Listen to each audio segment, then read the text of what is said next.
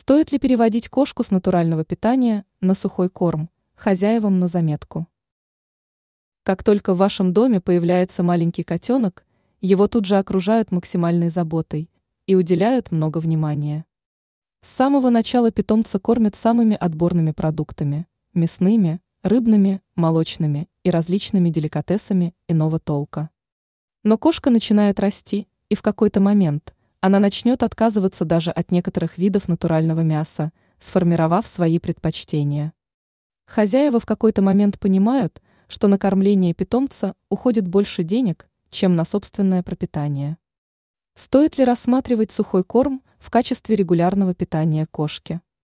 На этот вопрос нет однозначного ответа. Существуют десятки видов кошачьих кормов, которые очень сильно отличаются по качеству. Если и принимать решение переводить питомца на сухой корм, то нужно очень ответственно отнестись к составу данных кормов. Выбирать корм необходимо с минимальным содержанием крахмала и растительных масел, поскольку это бессмысленные жиры с минимальным питательным потенциалом. И даже если вы переведете кошку на сухой корм, время от времени его все равно необходимо баловать натуральной пищей, это улучшит работу его желудка.